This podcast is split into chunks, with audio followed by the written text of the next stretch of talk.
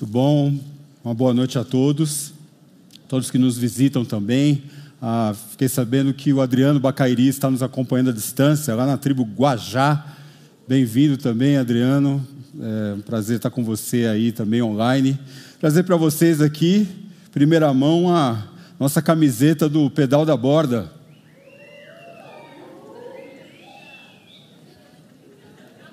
Ficou bonitona, né? Muito bom, parabéns aí aos organizadores. Bem, vamos, se for uma boa oferta. Tirei dessa do, do, do mestre. Hein? Olha, é, no seminário onde eu estudava, ah, havia ali um armário. Um armário ali que a gente chamava de escaninho. Não sei se você está lembrado, escaninho. É um armário com várias subdivisões, bem pequenas, onde os alunos ali tinham acesso, ele ficava bem no pátio, os alunos tinham acesso ali para entrega de trabalhos, correspondência em geral, enfim. Né?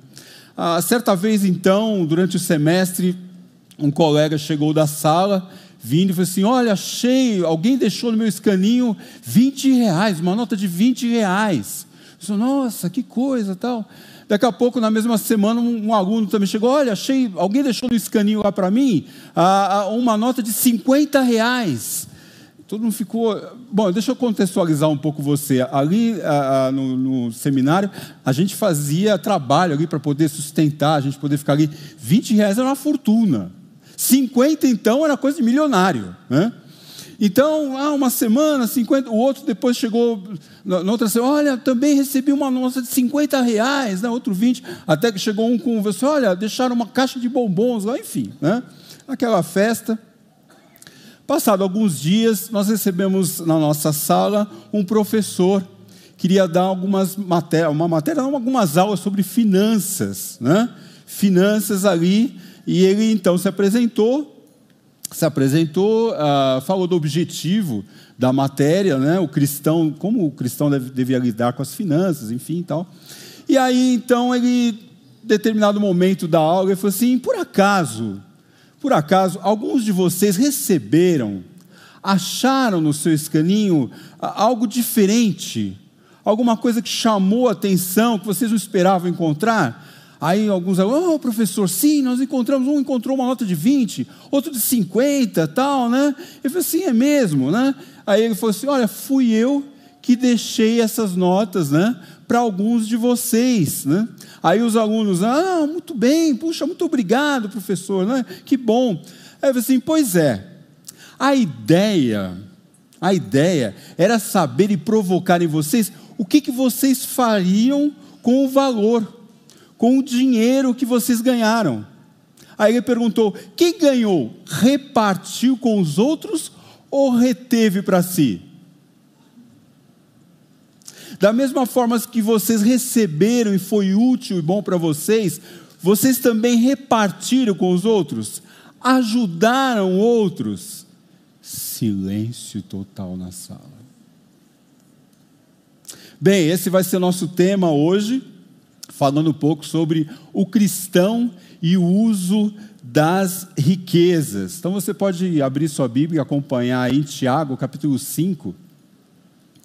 Tiago, capítulo 5, nós vamos ler dos versículos 1 ao 6. Tiago, capítulo 5, versículos de 1 a 6. Ouçam agora vocês, ricos chorem e lamentem-se, tendo em vista a desgraça que virá sobre vocês. A riqueza de vocês apodreceu, e as traças corroeram as suas roupas. O ouro e a prata de vocês enferrujaram, e a ferrugem deles testemunhará contra vocês, e como fogo devorará a sua carne vocês acumularam bens nesses últimos dias. Vejam os, o salário dos trabalhadores que ceifaram os seus campos e que vocês retiveram com fraude. Está clamando contra vocês. O lamento dos ceifeiros chegou aos ouvidos do Senhor dos Exércitos. Vocês viveram luxuosamente na terra desfrutando prazeres e fartaram-se de comida em dia de abate. Vocês têm condenado e matado o justo, sem que ele ofereça resistência. Bem, a frase que vai nos acompanhar durante essa mensagem hoje à noite é: o mau uso das riquezas é caracterizado por uma forma egoísta de ser e viver. O mau uso das riquezas é caracterizado por uma forma egoísta de ser e viver. E nós vamos então balizar aí a nossa mensagem em três características do mau uso das riquezas. A primeira, a avareza. A segunda, opressão e a terceira, ostentação. Na nossa última mensagem, se vocês estão lembrados, Tiago tem uma conversa séria com aqueles que estão inchados em seu orgulho, faziam planos e projetos desassociados de Deus, não considerando Deus, de forma arrogante, calçados em sua própria sabedoria, na realidade eles se lixavam para a vontade de Deus, essa é a realidade. Agora, aqui no nosso texto que nós estamos vendo, Tiago muda a audiência. Seu público-alvo agora são os ricos. Mas, é, presta atenção, não são quaisquer ricos. Ele está falando especificamente aos ricos que usavam mal suas riquezas. Você pode notar que é, na Bíblia, desde o Antigo Testamento até o Novo Testamento, você vê homens é, tementes a Deus e que tinham posses tinham riquezas. Por exemplo, Abraão era um homem né, que tinha posses, riquezas, terras, né, gado. Jó também era um homem. Barnabé é um, é, um, é um, personagem interessantíssimo ali do Novo Testamento, em Atos, ele vendendo suas terras, terrenos e tal, para que outras pessoas pudessem ser beneficiadas, suprir a necessidade de outras pessoas. Filemão, enfim, temos vários exemplos. Né? Ah, agora, aqui, Tiago está falando especificamente aos ricos que usavam mal suas riquezas, né? usavam suas riquezas de forma egoísta. Ele fala o seguinte: ouçam, venham agora vocês ricos. Né? Quem são esses ricos? Quem são esses ricos? Agora eu quero levar você um, um pouco para o contexto. Você está lembrado do contexto da carta? É um contexto que aqueles irmãos ali do primeiro século estão em dispersão, foram perseguidos, estão em diversas é, regiões ali fora de Jerusalém estão passando por necessidade, possivelmente pelo contexto ali, eles estão procurando emprego em donos de terra, aquelas terras estrangeiras, e estão sendo explorados por esses donos de terra. Essas pessoas, então, esses ricos, então, têm posse, têm ali os, os, seus pertences, e aquelas pessoas, então, esses irmãos estão ali, mas estão sendo explorados, né? E ali, então, há sofrimento, perseguição. E o nosso desafio hoje é olhar para esse tema e ver, né, como estamos, como nós estamos gerindo nosso, os nossos bens, os valores que temos. Topam? Vamos? Vamos ver um pouco sobre esses ricos, né? Tiago fala um pouquinho deles, começa a falar um pouquinho deles ali no capítulo 1. Fala o seguinte: e o rico deve orgulhar-se se passar a viver em condição humilde porque passará como a flor do campo. Eu não sei se você já teve essa, essa realidade na sua vida. Uma coisa é você levar de padrão social, outra coisa é você abaixar o seu padrão social. Né? Você ter que consumir, é, é um desafio bem grande. E aí, Tiago começa a falar com, com esses ricos, né? E o rico deve orgulhar-se se passar a viver em condição humilde, porque passará como a flor do campo pois o sol se levanta, traz o calor e seca a planta. Cai então a sua flor, e é destruída a beleza da sua aparência. Da mesma forma, o rico murchará em meio aos seus afazeres. Tiago os alerta, então, alerta aqueles ricos de sua condição passageira, destaca a transitoriedade, interessante, né? Tiago está tá chamando a atenção, olha, a transitoriedade de sua condição, é uma condição passageira de suas riquezas. não são os ricos que oprimem vocês? Tiago falando agora para os irmãos ali no capítulo 2. Não são os ricos que oprimem vocês? Não são eles os que os arrastam para os tribunais? Não são eles que difamam, difamam o bom nome que sobre vocês foi invocado? Tiago aponta esses ricos egoístas como opressores dos pobres e difamadores de Deus. Ouçam agora vocês, ricos, chorem e lamentem. Aí você começa, a, quando você chega no capítulo 5, o tom e a temperatura ali da carta vai vai aumentando, vai aumentando. Aqui no capítulo 5, Tiago não lança a mão de uma pergunta retórica. O Tiago, em toda a carta, começava a falar sobre, é, de uma forma de lançar perguntas retóricas, né? como de costume. Nem tampouco ele supõe e coloca uma cena, uma suposição ali para usar, conversar ali com os irmãos. Não, não, aqui não. Aqui ele é direto. É, é como se víssemos o, o dedo apontado de Tiago para aqueles ricos, falando o seguinte: olha, vocês pensam que vocês vão ficar imunes a qualquer julgamento, a qualquer punição pela sua forma egoísta de ser e viver. Porém, chorem e lamentem. E aqui eu tenho um imperativo também, auristo ativo, na necessidade imediata ali que Tiago está falando: olha, é imediato esse choro esse lamento que vocês devem ter pela condição, aliás, pela atitude, o coração de vocês. Tiago já havia ali utilizado uma expressão semelhante ao se dirigir aos irmãos no capítulo 4. Ele falou ali no capítulo 4 aos irmãos: entristeçam-se, lamentem e chorem. Lá no capítulo 4, Tiago expressava um apelo de arrependimento e o caminho de volta para aqueles irmãos: arrependam-se. É, é, mas era específico ali para aqueles irmãos. Mas aqui, aos ricos, aos ricos egoístas, é, é, no nosso texto é diferente. Trata-se de uma sentença de condenação. Chorem e lamentem-se, tendo em vista a desgraça, a miséria que lhes sobrevirá. Na realidade, a carta de Tiago, e a gente tem falado disso, ela ecoa do Antigo Testamento ali com livros de sabedoria, e aqui ela fala muito sobre os profetas do Antigo Testamento, principalmente de Amós né? que chega até ali a realidade do primeiro século, retratando que Deus não está alheio ao mau uso das riquezas, ao egoísmo e à avareza. Tiago então adverte aqueles que usavam suas riquezas de forma egoísta de que aquilo de que vocês têm como mais precioso, mais valioso na vida de vocês, aquilo que vocês mais se apegaram, se agarraram, está prestes a se desvanecer, está prestes a dissipar, a se perder. E ele então detalha, Tiago então especifica o mau uso das riquezas por parte daqueles ricos, a começar pela sua, pela sua avareza.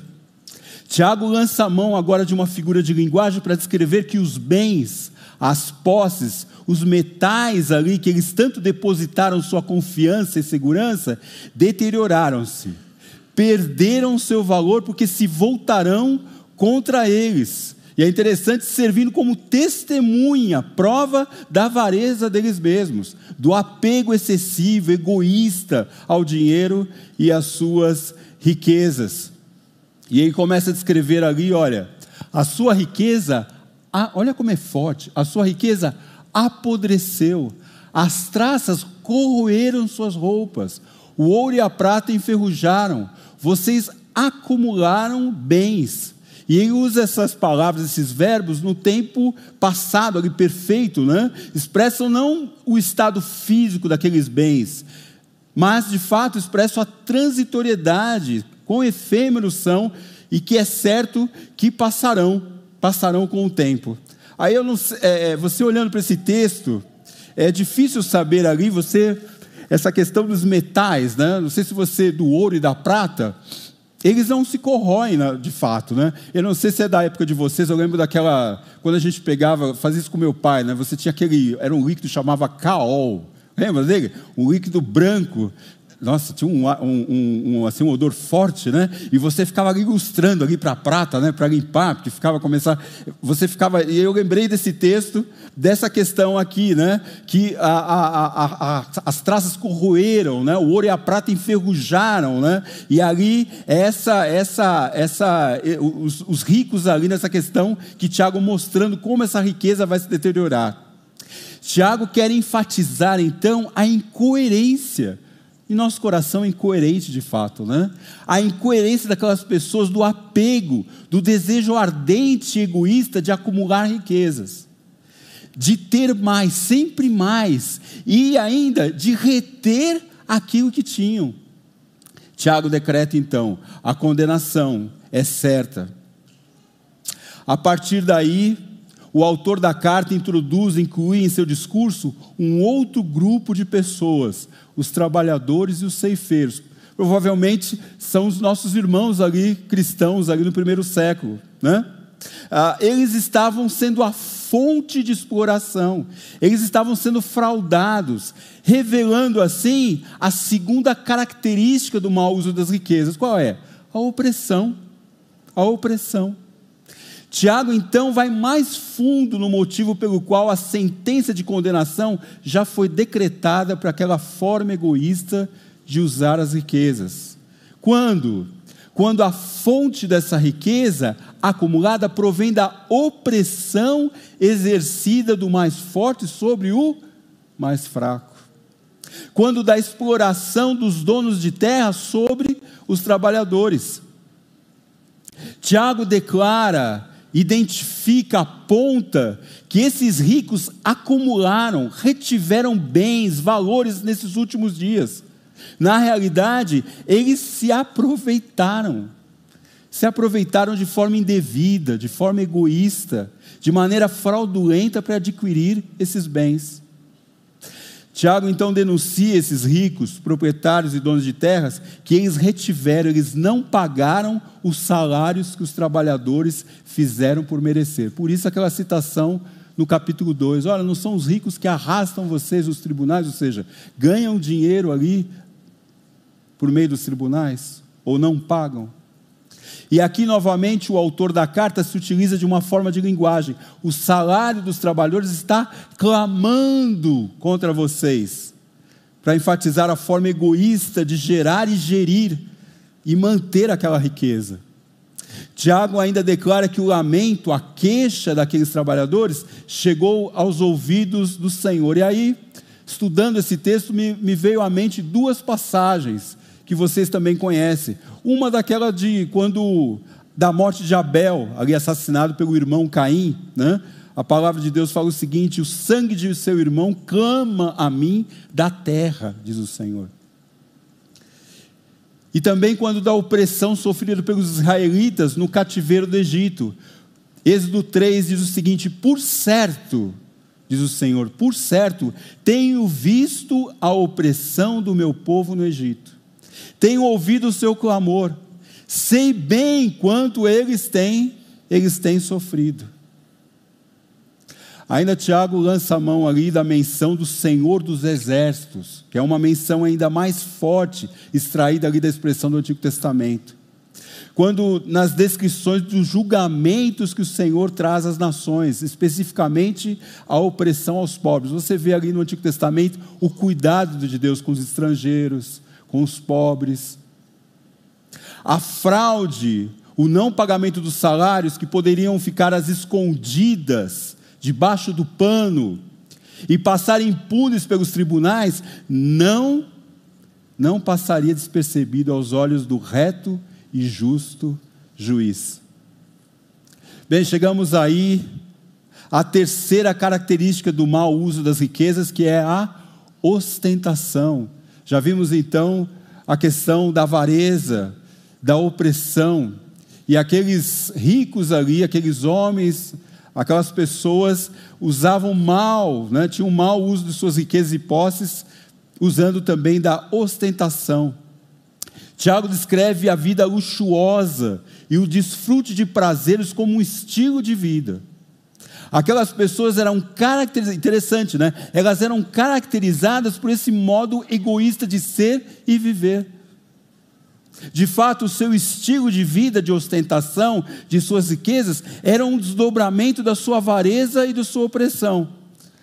Veja, é, é, forma um ciclo, se você perceber, forma um ciclo. O mau uso das riquezas, egoísta, cumpre esse ciclo pecaminoso de um acumulador. Quer sempre ganhar mais e retém aquilo que ganha, nunca está satisfeito a sua riqueza está, na realidade, a sua riqueza está a sua própria segurança.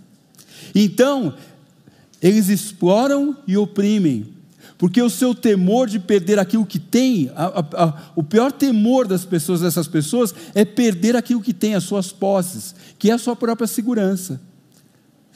É maior do que o temor ao Senhor. Então você vê de um lado o, o temor de perder as riquezas, e aqui o mais pesado, e não tem temor ao Senhor. Seu prazer está em se vangloriar, estampar, ostentar aquilo que tem e desfrutar de seus bens e posses.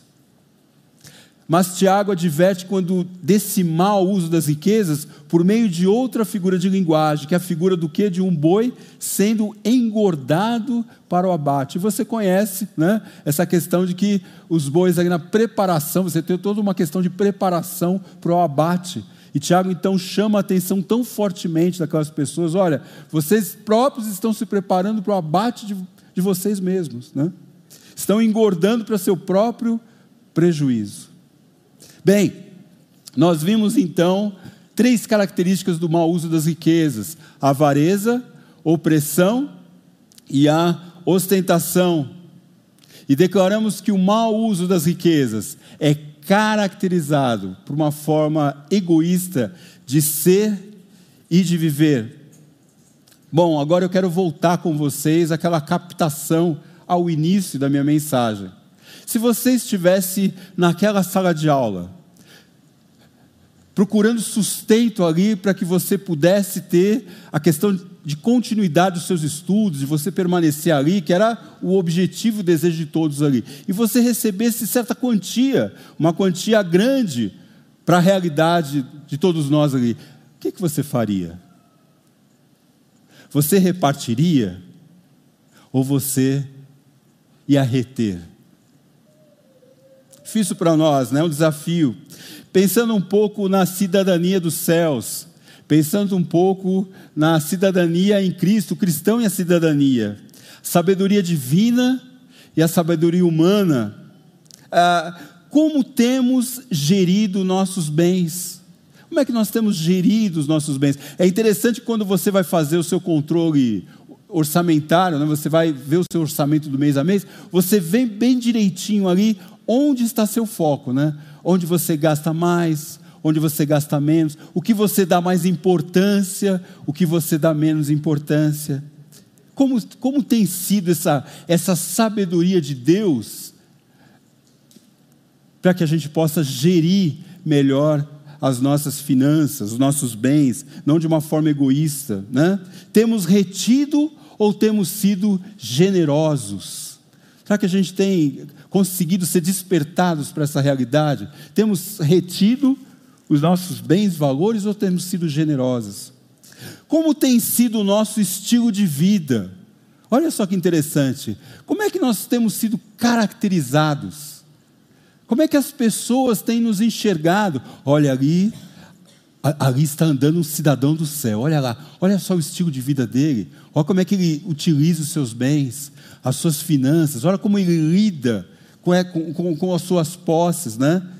Tem se caracterizado por um, um usufruir, um, usufruir do, do, do, que você tem, do que você. Veja bem, é uma linha fina, eu sei entendo. Não é que a gente não vai desfrutar, mas quando a gente é caracterizado por só desfrutar dos nossos bens, dos nossos valores, temos sido bons mordomos daquilo que Deus tem nos dado né? Então eu posso olhar, meu, se eu olhar para o teu guarda-roupa agora, abrir o teu guarda-roupa, aí aquela monte de camiseta, né? camisa e terno. Quantos, quantas roupas a gente tem de, realmente de necessidade, né? As mulheres com aqueles sapatos, né? Aí o marido falou assim: esposa, mas para que tanto? Não, essa aqui para a região tal, essa aqui para. Ah, em casa, por exemplo, a gente fazia isso né, com a nossa filha, né? Essa questão de chegava um brinquedo saía outro, né? Ficava acumulando brinquedo. Puxa, ganhei, que bom, você pode doar então um, outro. Né? Eu, por exemplo, com sapatos em casa, antigamente eu pegava um sapato, eu, eu, eu usava o sapato até acabar, né? Sapato, Hoje eu já tenho uma outra visão. Eu começo a usar um sapato né, novo, daqui a pouco ele está bom ainda. Eu falo assim, puxa, eu posso doar esse sapato para alguém e comprar um outro para mim. Ó, saem duas pessoas felizes, né? né? Mas como a gente tem gerido isso, né? Temos sido bons mordomos daquilo que Deus tem nos dado, sapatos, roupas, né? É, muitos de nós aqui nós temos muitos empreendedores, muitos patrões como é que tem sido o trato, o nosso trato como patrões e empreendedores com os funcionários? Questão de salário, o pagamento de todas as coisas, todos os direitos. Como temos agido? E esse é o nosso desafio, porque as pessoas estão nos olhando e esse é o grande, uma grande oportunidade de um testemunho. E como o Renato falou aqui, da gente não ser uh, um canal retido, um canal uh, fechado, mas um canal aberto, para que outras pessoas possam conhecer de fato a Deus verdadeiramente, por meio de como nós lidamos com os nossos bens, as nossas finanças. Senhor, nós te agradecemos porque nós temos tão grande privilégio, ó Deus, de servir ao Senhor, de glorificar ao Senhor, honrar o Senhor com a nossa vida, e esse é o nosso desejo. Deus, Usa essa área, Deus, essa área tão, tão, tão desafiadora para nós, que é a área de finanças, com os nossos bens, as nossas finanças, o que temos. Ó Deus, essa é a nossa oração, esse é o nosso pedido, ó Deus, em nome de Jesus. Amém.